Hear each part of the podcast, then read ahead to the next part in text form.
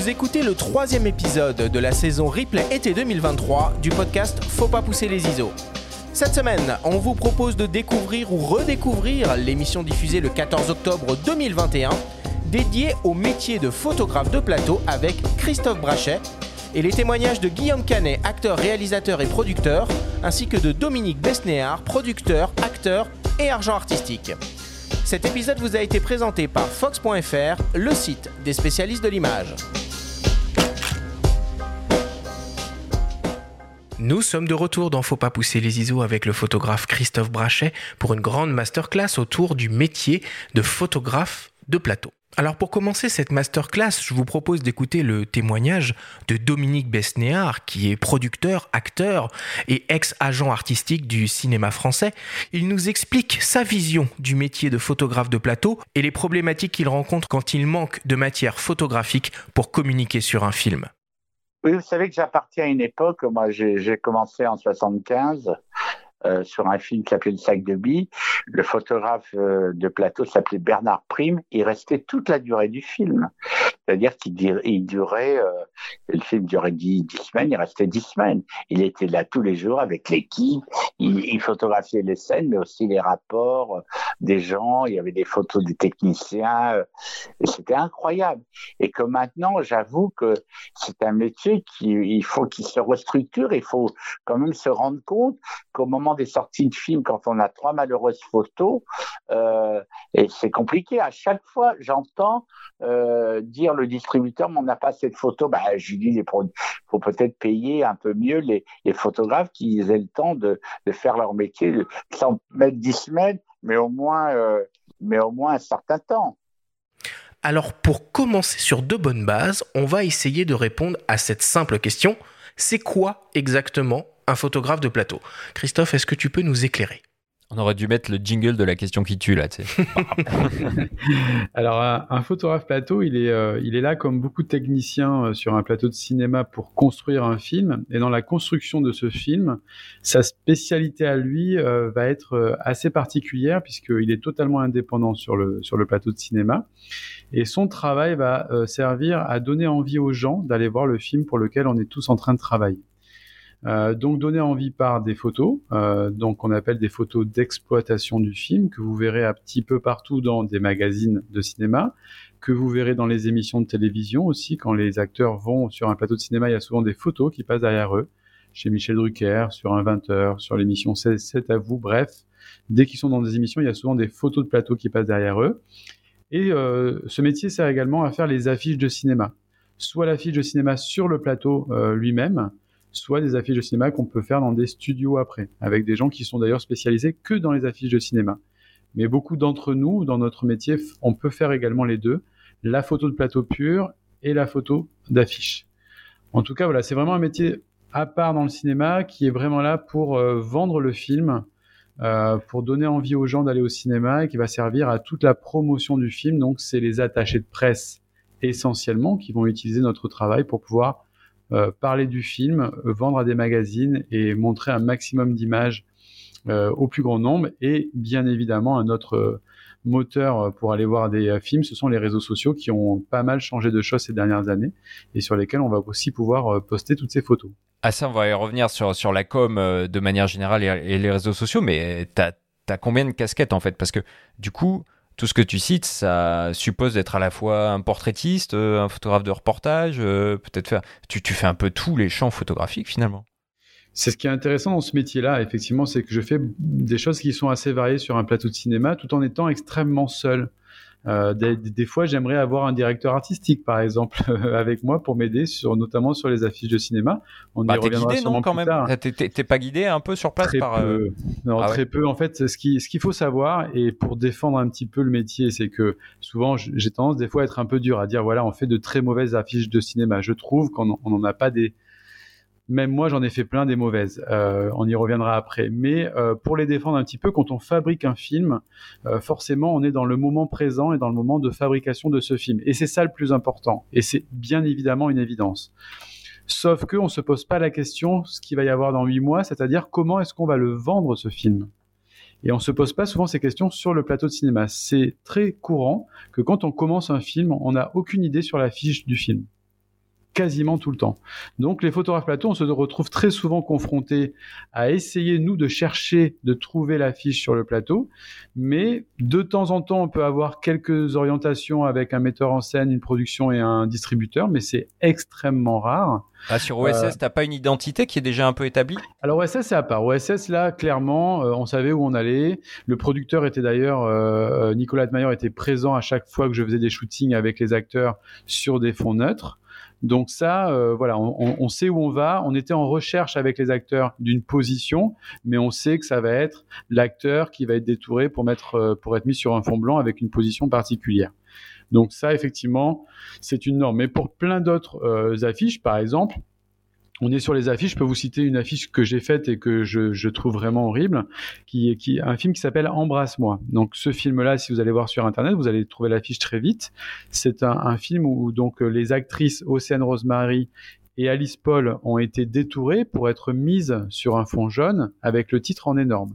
Sachant que pour une fois, pour l'histoire et l'anecdote, j'avais eu un rendez-vous avec le producteur et les réalisateurs euh, pour savoir ce qu'ils avaient envie au niveau de l'affiche. Ils m'avaient dit on veut une affiche où les actrices ne s'embrassent pas pour pas faire trop peur aux gens et pas dévoiler trop la fin du film.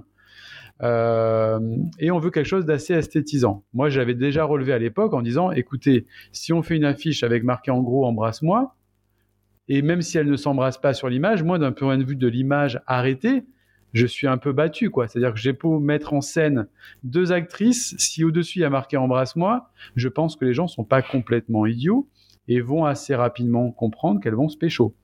Mais bon, euh, quand on est au début d'un film, le titre peut changer. Ça m'est arrivé plein ça de dit, je suis en train de la regarder l'affiche. Hein, en même temps qu'on se parle là, euh, c'est vrai que c'est c'est moche. Voilà. C'est un, un code couleur d'une autre époque. C'est un peu Bollywood. C'est un code couleur qui existe encore. Hein. C'est-à-dire qu'actuellement encore, les distributeurs, pour eux, une comédie, c'est un fond jaune, un fond bleu, un fond blanc avec les acteurs qu'on voit en énorme. Même si c'est Cadmerade, Jean Dujardin, il faut qu'on comprenne que ce soit Jean Dujardin ou Cadmerade qui est dans le film.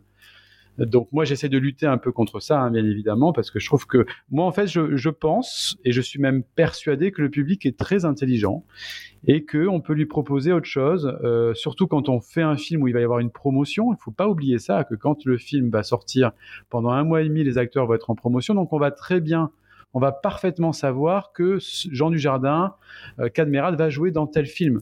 Donc, si sur l'affiche vous jouez quelque chose d'un peu plus subtil, je pense que ça joue pour en votre faveur et dans votre camp. Euh, si vous êtes un petit peu bourrin, et je trouve que c'est ce qui se passe très bien avec cette affiche, hein, ça résume beaucoup de choses cette affiche. C'est-à-dire que euh, on a mis un fond jaune parce que c'est une comédie. On a détouré les acteurs, on les, on a fait se rapprocher, et en gros, on a donné ce qui va se passer parfaitement dans le film pour que vous compreniez ce qu'il va y avoir. Pour hmm. Euh, mettre un petit peu d'eau dans mon vin et pour défendre un petit peu euh, euh, les gens qui font les affiches, c'est extrêmement difficile de faire une affiche de cinéma. C'est un exercice extrêmement compliqué.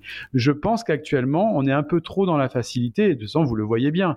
Quand on ne sait pas trop quoi faire, on met les acteurs un peu connus sur l'affiche, on les met un peu tous, on fait un petit fondu là-dessus et on a une affiche.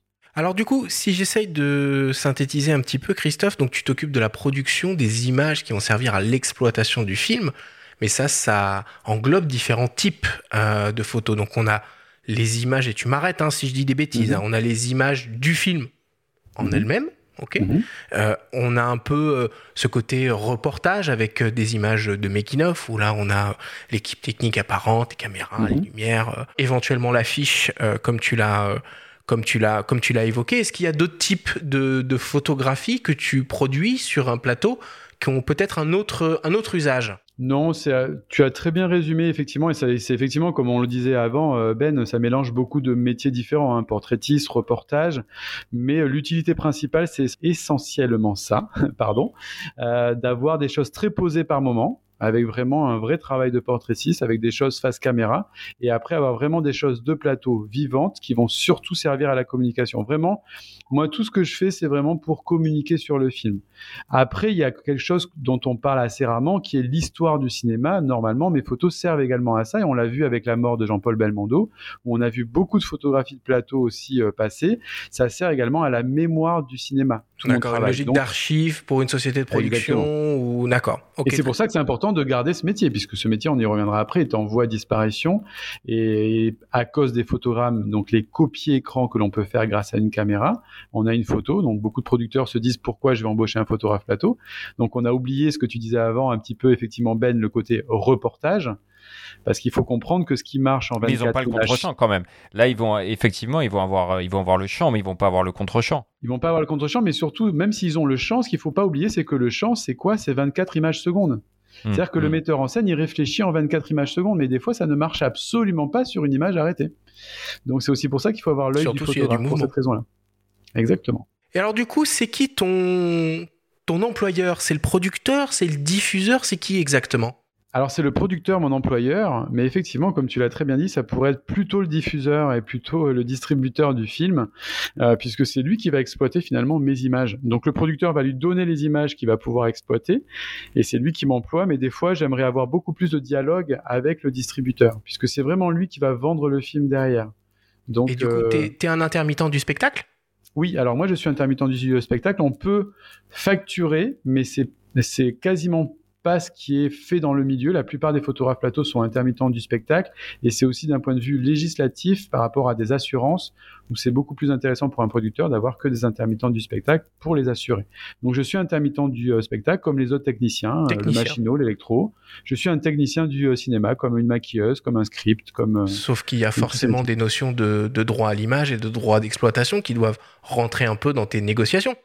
Exactement, donc j'ai un salaire, euh, donc je suis employé avec un salaire, et à côté de ce salaire, je vais toucher des sessions de droit pour qu'ils puissent exploiter mes photos de plateau en exploitation, et éventuellement pour qu'ils puissent euh, exploiter une photo pour une affiche.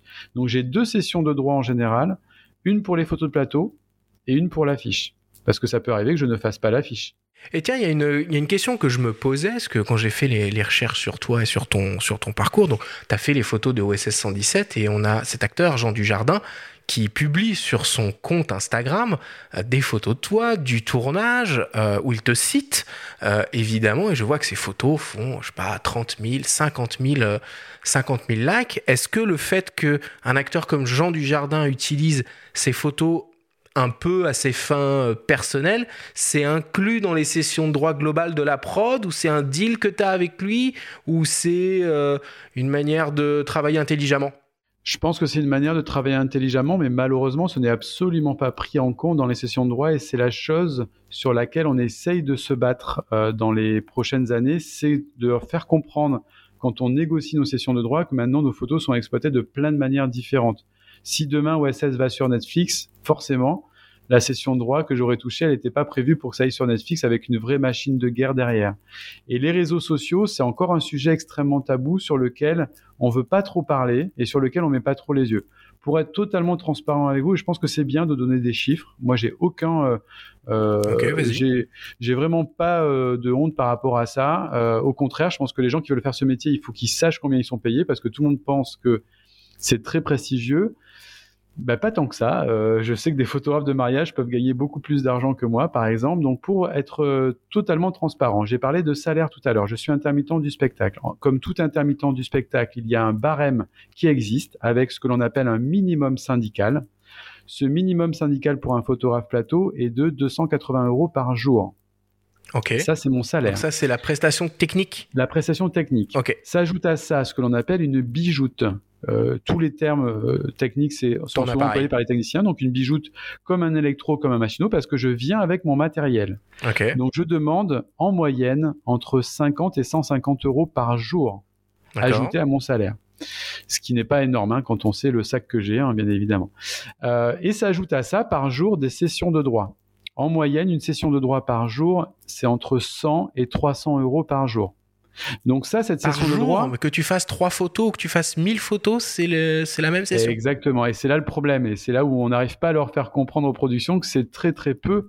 Euh, par exemple, ça devrait pas être comme ça en fonction d'un petit film d'auteur et d'un gros film comme OSS. Ouais, ou selon la personne que tu photographies. Tu as cité euh, Jean Dujardin déjà plusieurs fois. Enfin, j'imagine que c'est, enfin, c'est pas les mêmes visibilités, c'est pas, c'est pas le même usage non plus, quoi. C'est une évidence, mais ce qu'ils n'arrivent pas à comprendre comme une affiche de cinéma, euh, je vais revenir après sur les prix aussi des affiches. Pour eux, ils ont un barème euh, qui est quasiment tout le temps le même, que ce soit un petit ou un gros film. Et ça, c'est pas logique. C'est ce que j'essaie de leur faire comprendre. Donc, cette session de droit pour les photos de plateau, euh, on essaie de la négocier en fonction du nombre de jours, parce que si je suis présent 30 jours sur un film ou 3 jours sur un film, vous imaginez que c'est pas la même somme à la fin. Donc tout ça est en négociation, mais en tout cas ça c'est un, barème. Et pour revenir sur OSS, euh, sur OSS ça a été un forfait a été dealé, donc j'étais à 280 euros par jour. Je n'avais pas de bijoute. Il voulait, il n'a pas voulu me payer une euh, de bijoute. Il m'a donné 2000 euros de cession de droit pour les photos en exploitation. Et il m'a donné 4000 euros de cession de droit pour les affiches du film. Sachant qu'il y a eu quatre affiches. Ça me paraît dingue comme montant cette session de, Cette session de droit, et c'est pas fini, c'est là où vous allez tomber de votre chaise. Et cette session de droit, elle a été signée euh, jusqu'à mes ayants droit. Donc, ah pour faire simple, pour vous compreniez, c'est jusqu'à 70 ans après ma mort. Mmh, mmh. Voilà. donc, euh, Exactement. Donc, euh, moi, j'essaie de me battre actuellement pour leur faire comprendre qu'il n'y a, pas de bon sens dans ce qu'on est en train de vivre actuellement. Euh, c'est très compliqué de leur faire entendre parce que des fois, ils peuvent vous dire, écoute, si tu n'es pas content, je prends des photogrammes et je n'ai plus de problème.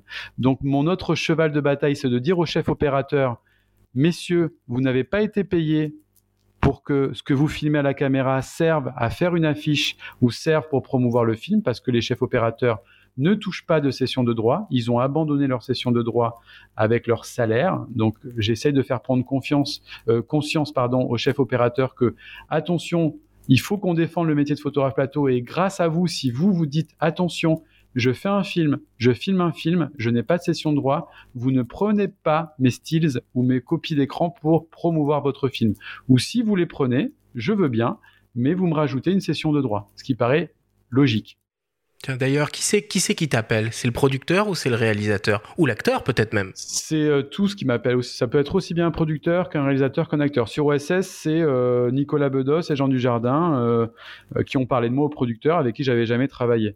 Mais effectivement, donc c'est tous ces gens-là qui peuvent m'appeler, les, les distributeurs également. Euh, et ensuite, c'est un vrai cheval de bataille, comme tu disais tout, tout, à l'heure. Tous les photographes, et d'ailleurs, à chaque fois qu'on se voit, les photographes plateau, on se dit qu'on est fatigué. À chaque fois qu'on commence un film, à chaque fois, c'est une négociation. Donc, je sais qu'on est dans un moment qui est particulier, un moment où les choses sont en train de changer, où notre métier est en train de disparaître, mais c'est maintenant qu'il faut qu'on se batte, et c'est maintenant qu'il faut qu'on fasse comprendre à tous ces gens-là que oui, c'est important et que non, ce n'est pas beaucoup d'argent de demander, parce que moi, quand sur OSS, pour revenir sur OSS, et je le dis sans aucune animosité, euh, j'ai été dans le bureau du producteur et quand euh, je lui ai dit que 4000 euros pour une affiche de, cinéma comme un film pour OSS, ce n'était pas assez, surtout pour céder mes droits jusqu'à 70 ans après ma mort, il ne comprenait pas. Il me dit, mais oui, mais j'ai toujours fait ça. Oui, mais c'est pas parce que tu as toujours fait ça. Il y a plein d'exemples dans l'histoire du monde où les gens ont toujours fait ça et c'était pas très très très très bien. Euh, donc c'est pas parce que tu as toujours fait ça que c'est bien. Et, si on réfléchit, qu'on prend un tout petit peu de recul, moi j'aimerais qu'il y ait un barème qui a existé il y a quelques années en fonction de l'exploitation du film, en fonction du nombre de copies du film. Euh, on devrait avoir un barème où pour un film d'auteur c'est 3000 euros, pour un film comme OSS c'est 10 000 euros parce qu'il y a 900 copies alors que l'autre il a que 100 copies. Et tout ça, ça sera les générations futures qui vont devoir se battre avec ça, parce que je ne vous parle pas aussi de gens qui abusent de jeunes photographes en disant tu as la chance de faire ce film, donc je te paye extrêmement mal. Donc ça, en fait, moi, ça c'est une mécanique qu'on retrouve aussi ailleurs, dans d'autres domaines de la photographie, pas uniquement euh, que sur la photographie de plateau. Moi, je pense qu'il faut qu'on se batte contre une précarité. Si on veut que les jeunes et nos enfants puissent arriver à travailler, c'est maintenant qu'il faut se battre. Et je le dis euh, vraiment en toute transparence en disant, voilà, je ne veux pas me fâcher, je veux juste qu'on prenne conscience que non, ce n'est pas beaucoup d'argent euh, et que c'est difficile de vivre quand, par exemple, sur OSS, sur, euh, je crois, il y a eu 55 jours de tournage ou 60, j'ai travaillé que 8 jours. Donc 8 jours fois 280 euros, euh, c'est même pas le SMIC sur un mois et demi en fait. Donc, parce que c'était sur un mois et demi, on a tourné sur cinq semaines à Paris et je ne suis pas allé au Kenya sur OSS. Il n'y a pas eu de photographe plateau sur le Kenya. Donc, les quelques photos que vous avez vues de OSS, notamment une photo qui a beaucoup tourné de Jean Dujardin et Pierre Ninet avec un flingue, c'est un photogramme. Alors une fois que tu as réglé toutes ces euh, dispositions euh, légales, que tu as négocié, que tout le monde est euh, à peu près raccord, comment ça se passe vraiment sur, sur le plateau? Déjà, avec qui tu travailles? Est-ce que c'est plus avec le réalisateur ou avec le chef opérateur du film? Alors, sur le plateau, c'est assez étrange. C'est un métier qui est très seul. Hein. Je parle avec très peu de monde. Euh, le réalisateur, il est extrêmement occupé sur un plateau à diriger son plateau, donc euh, il me fait entièrement confiance. De temps en temps, il peut me dire deux ou trois choses, mais il me fait entièrement confiance. Et c'est plus avec les acteurs où euh, j'aime bien, notamment avec certains acteurs, leur montrer les photos au fur et à mesure. Avoir leur confiance, c'est le plus important sur un plateau de cinéma. Donc ça va être beaucoup de dialogue avec les acteurs pour savoir s'ils ont aimé ou pas ce que j'ai fait. Et après, bien évidemment, avec le chef opérateur pour discuter de sa lumière, de la lutte qu'il va mettre après sur l'image pour que je respecte sa vision du film. Mais des fois, je m'octroie une liberté pour proposer aussi autre chose. Ah, c'est-à-dire que tu peux avoir une chromie différente de celle du film dans tes, dans tes photos? Des fois, oui. Et là, il se pose la question, par exemple, pour un film que j'ai fait cet été qui s'appelle Astérix et Obélix, qui sortira l'année prochaine, un film qui a été réalisé par Guillaume Canet. Aussi, là. voilà une petite production où euh, l'ambition du film est, et c'est un film qui est très ambitieux avec un scénario qui est très bien écrit euh, moi je trouve de Guillaume Canet où euh, la chromie du film c'est une chromie qui est assez froide. C'est une chromie qui est un peu dark un peu dure voilà des années un peu 2000 bref donc moi je me suis dit pour vendre une comédie ça va être compliqué. Et donc j'ai fait une proposition d'une chromie qui est beaucoup plus chaleureuse donc on va voir s'ils vont les garder ou pas. Moi en plus, je leur dis souvent, euh, moi je suis là pour donner aussi envie aux gens et on peut travailler sur des chromies différentes, même si les gens vont voir le film derrière. Je pense pas qu'on va avoir quelqu'un qui, va dire j'ai vu les photos, le film ne correspondait pas du tout aux photos. Non, le plus important c'est quand même le film, d'accord? On va pas, on va remettre les choses dans son contexte. Et c'était pour vous montrer aussi d'autres façons de voir le film d'une manière un peu différente. C'est une comédie et sur une image arrêtée, encore une fois, c'est une façon de raisonner qui est différente d'une façon de raisonner en mise en scène à 24 images secondes. Donc c'est pour ça qu'on pourrait avoir cette liberté-là. J'imagine qu'il y a beaucoup d'attentes euh, finalement dans ton travail, puisque euh, voilà, sur un tournage, il faut installer, il faut préparer, il faut mettre en place. Alors, j'imagine qu'entre les prises, tu dois faire un peu des photos de reportage, de, euh, de mais quand tu dois travailler sur les images du film en tant que tel, bah déjà, tu le fais quand et comment tu fais? Tu te glisses, tu essaies de trouver une petite place sous la caméra? Comment ça se passe? Ouais, moi je suis un chat et ouais c'est ça. Moi, moi je suis vraiment un chat sur un plateau et je suis. Je pense que j'ai très vite travaillé aussi dans ce milieu parce qu'on m'a souvent euh, dit euh, voilà on, ne te sent pas et je pense que mon expérience de photographe sous-marin et de plongée sous-marine pour euh, photographier un requin, il faut être extrêmement euh, respectueux de la faune et de la flore dans laquelle vous évoluez. Et j'ai, j'ai, je, je, travaille vraiment de la même manière que quand je travaillais sous l'eau, avec cette même discrétion. Et c'est ça qui m'a fait aussi, je pense, travailler assez vite. C'est cette discrétion tout en étant capable de sortir des photos où ils se disent ah dis donc, elle est super cette photo, j'avais pas vu que tu étais là. Donc je m'octroie une liberté de me mettre un petit peu partout, d'avoir du matériel qui joue pour moi ces dernières années, puisque avant je travaillais avec ce que l'on appelle un blimp, c'est-à-dire un énorme caisson qui insonorisait les boîtiers réflexes. Tu veux dire au moment où il y avait le bruit des déclencheurs qui faisait clac clac clac clac clac clac Exactement. Et du coup, quand l'hybride est arrivé, notamment un des premiers hybrides que j'ai adoré euh, chez Sony, qui était le RX1 qui était un plein format, qui était complètement atypique, euh, que moi j'ai adoré, qui a été, je sais, très critiqué, mais qui pour moi je trouvais était un boîtier extrêmement révolutionnaire. Un 35, c'est une optique que j'adore, euh, et je trouvais qu'il y avait une qualité photo sur ce boîtier qui était assez remarquable. Et donc, à partir du moment où j'ai eu ce genre de boîtier totalement silencieux, j'ai pu vraiment aller chercher des photos complètement différentes. Et d'ailleurs, j'ai toujours fait le parallèle avec mon métier, avec plein d'autres métiers où je me suis dit que ce soit du photojournalisme, que ce soit un photographe de mariage, pourquoi ils n'ont pas l'obligation d'être totalement silencieux comme moi, en fait? Moi, je me suis toujours fait la réflexion dans une église. Je me dis, mais comment est-ce qu'on autorise encore des photographes à faire autant de bruit? Selon le type d'éclairage, tu n'as jamais de déconvenu avec ça parce que selon la vitesse d'obturation, pour parler un tout petit peu de technique, euh, euh, c'est super les silent shutters, enfin les obturateurs électroniques pour parler bien français. Euh, mais on peut avoir des problèmes de stries, de bandes sur l'image ou des choses comme ça. Il faut faire gaffe. Exactement. Alors j'ai eu beaucoup de problèmes au tout début de l'hybride et je pense que Sony, qui ont été les premiers à croire en cette technologie, je pense, euh, ont été confrontés à ce problème très vite. Donc j'étais des fois obligé de travailler avec des shutters euh, en fonction de la lumière. Donc si c'était du 60 Hz à 1 60e ou du 100 Hz à 1 centième, effectivement. Donc ça me limitait quand j'ai eu la première génération des Alpha 7 par exemple chez Sony avec le Mark 1. J'ai commencé à travailler avec le 7S Mark 1 qui était le premier boîtier hybride à proposer un mode totalement silencieux mais qui avait du rolling shutter et du banding. Clairement. Euh, à partir de la génération shutter, juste pour, pour expliquer, ces espèces de déformations à l'image, en fait, quand on, quand on balaye un petit peu, c'est une, une, déformation du sujet qu'on peut observer à l'œil nu. Donc quand il y avait un peu de mouvement, j'étais un peu battu, donc j'étais obligé de me remettre en mécanique. Pour moi, le boîtier qui a été révolutionnaire dans euh, toutes marques confondues, ça a été l'Alpha 9, qui a été le premier boîtier sur le marché à ne pas avoir quasiment aucun rolling shutter. Il avait juste un peu de banding sur certains éclairages. Et là, la vraie révolution qui, est arrivée en début d'année, pour moi, c'est encore une fois Sony, mais je pense qu'ils ont cette avancée technologique sur leur concurrence avec l'Alpha One, qui est le seul boîtier actuellement à ne pas avoir de rolling shutter et à ne pas avoir de banding. Et ça, ça a tout changé. Il a d'autres inconvénients. Pour moi, je, je, suis un peu déçu sur ce boîtier dans sa montée en sensibilité, par exemple. J'ai pas la même euh, la montée en ISO que mon Alpha 9, que je trouve absolument fabuleux. Ah, il y a deux fois plus de euh, pixels aussi. Hein. Mais voilà, c'est actuellement, on est dans cette course aux pixels euh, des constructeurs. C'est un peu moi qui est la plus grosse par moment. Donc j'ai envie de dire, calmez-vous les gars. ça sert à rien cette montée en millions de pixels parce que ça me limite en montée en sensibilité. Et on est, nous, dans le cinéma, de plus en plus dans un cinéma qui est de moins en moins éclairé. Donc j'ai besoin de monter de plus en plus en sensibilité. Donc il y a eu des énormes prouesses technologiques. Je rêverais d'un Alpha 9 Mark III euh, sans, euh, sans banding. Et donc, euh, j'espère que ça arrivera en tout cas en, gardant entre 24 et 30 millions de mégapixels. Ça serait, ça serait pour moi parfait en tout cas pour la montée en sensibilité. Et puisqu'on parle un peu matos, c'est quoi un peu tes optiques de prédilection quand tu es sur une journée type de tournage T'as quoi dans ton sac? Alors mon sac photo, il est très simple. C'est alors actuellement c'est l'Alpha One et c'est que des focales fixes. Je n'ai aucun téléobjectif. De toute façon, je m'en suis fait voler. Malheureusement l'année dernière, on m'a volé euh, le peu de téléobjectifs que j'avais dans le train. Euh, donc euh, que des focales fixes. C'est très simple. 24, 35, 50, 85, 135. Et du coup, tu te cales sur les focales qui sont utilisées pour tourner les plans? Pas du tout, parce qu'effectivement, au cinéma, on est quasiment tout le temps en focal fixe, mais je m'octroie une énorme liberté de vraiment, en fait, ce que fait la caméra, ce qu'il faut comprendre dans mon métier. je pense que un bon photographe plateau, c'est ça, c'est que on sait très bien que la mise en scène, c'est quelque chose de très particulier. Je regarde ce qui est un peu fait, mais honnêtement, je fais à ma sauce. Donc, je vais faire mon plan large. Des fois, ça va être un 24 à la caméra. Pour moi, ça sera un 35 parce que moi, je suis vraiment en format photo, donc j'ai beaucoup plus de hauteur que la caméra.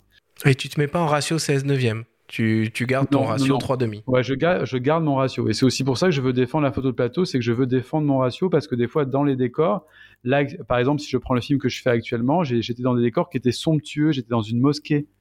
Euh, donc je voulais avoir de la hauteur pour avoir euh, cette mosquée qui était magnifique, par exemple, que eux n'avaient pas.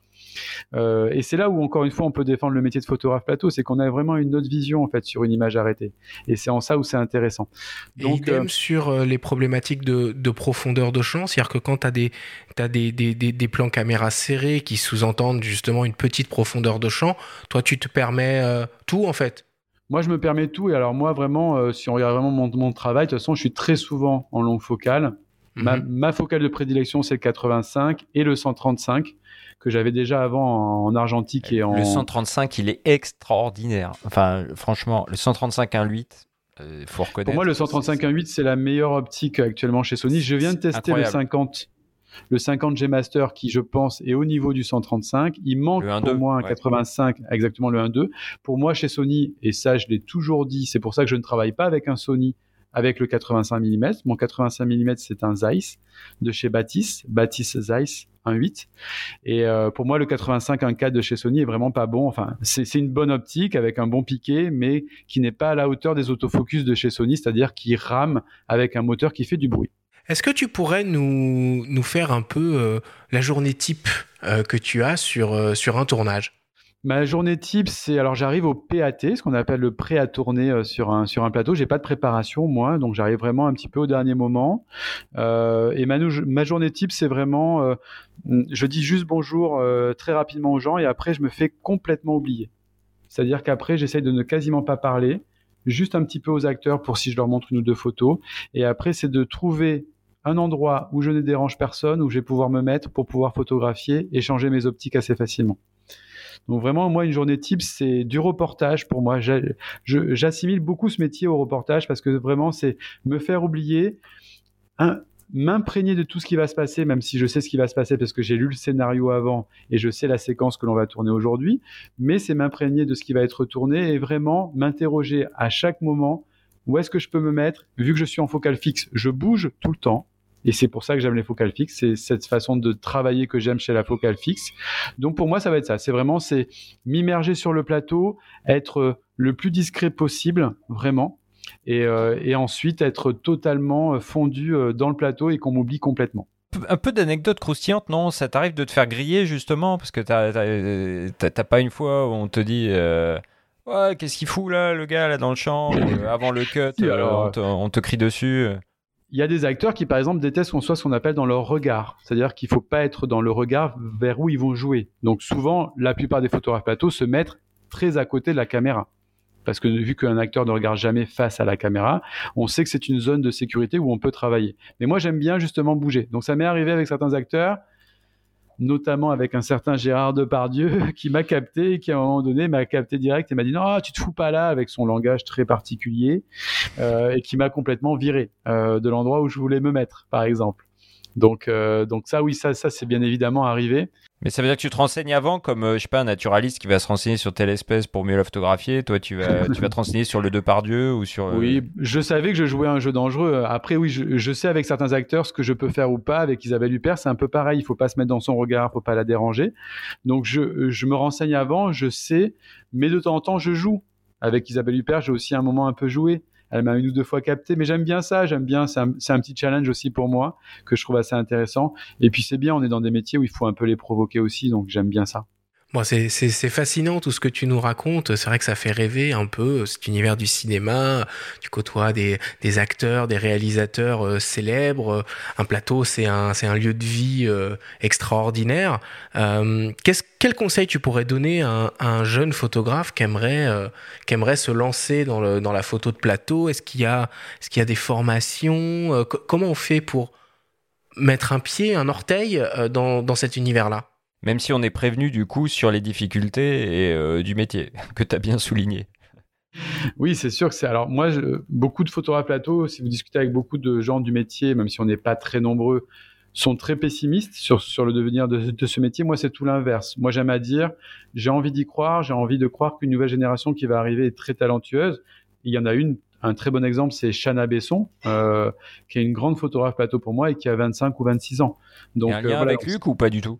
Son papa c'est Luc et sa maman c'est Maywen. Donc euh, elle a de, euh, de, elle a des parents extrêmement talentueux, mais elle est elle très talentueuse. Elle a un vrai œil, un vrai regard, et je trouve que c'est une jeune photographe qui a beaucoup d'avenir dans ce métier. Et on a besoin de jeunes photographes comme elle pour défendre le métier justement, et pour que ce soit un métier qui continue euh, à l'avenir.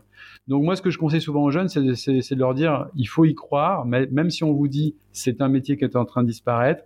Et dites-vous bien une chose, oui, les photogrammes sont en train de prendre le dessus euh, pour beaucoup de personnes, mais si vous, sur le plateau, vous êtes créatif, si vous, sur le plateau, vous proposez autre chose, vous verrez que les photogrammes, on va vite les mettre de côté. Et le cinéma doit justement avoir cette exigence de proposer des choses extrêmement créatives.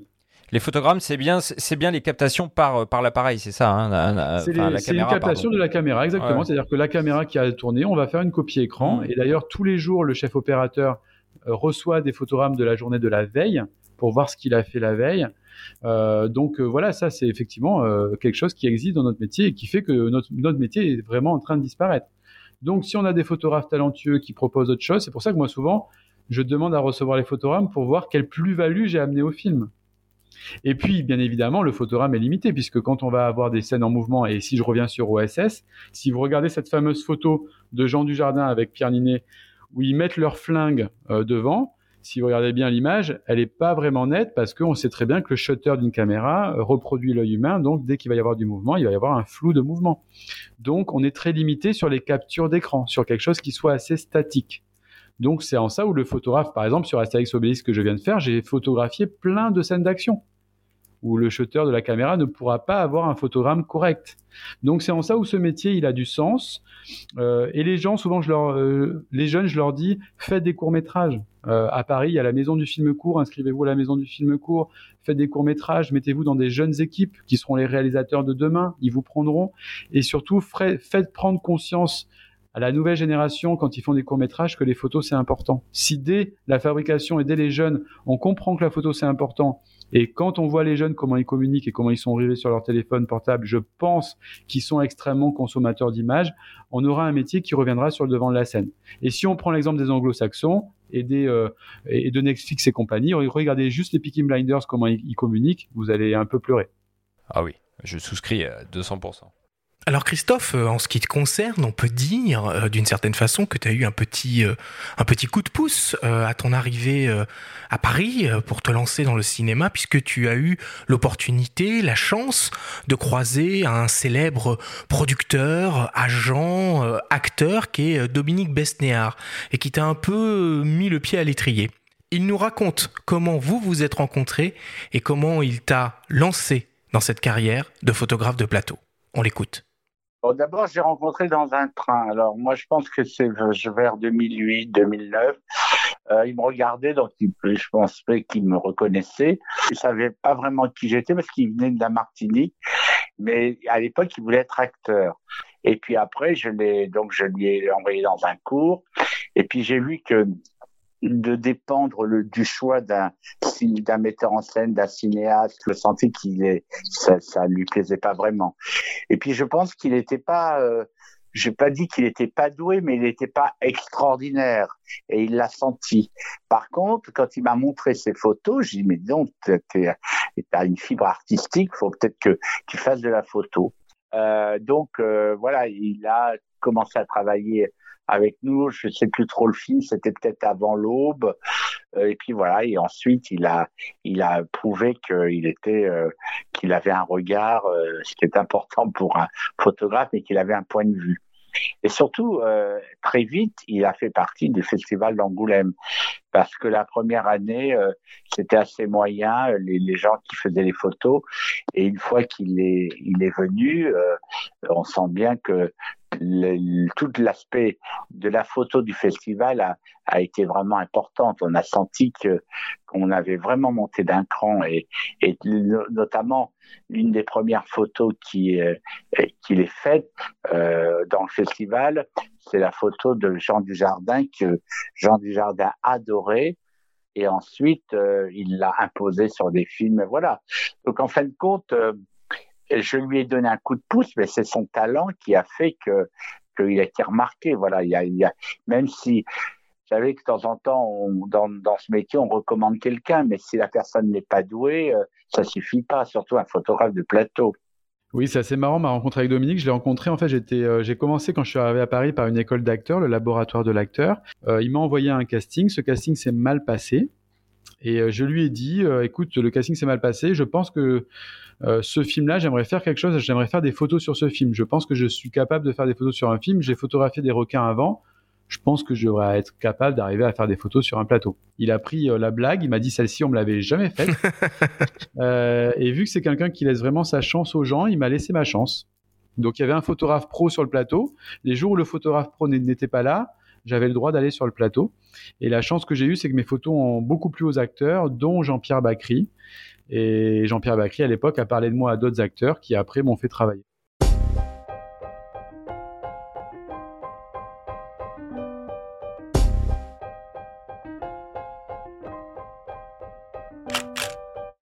Merci à tous de nous avoir écoutés et rendez-vous la semaine prochaine pour un nouvel épisode de la saison replay été 2023 du podcast Faut pas pousser les ISO.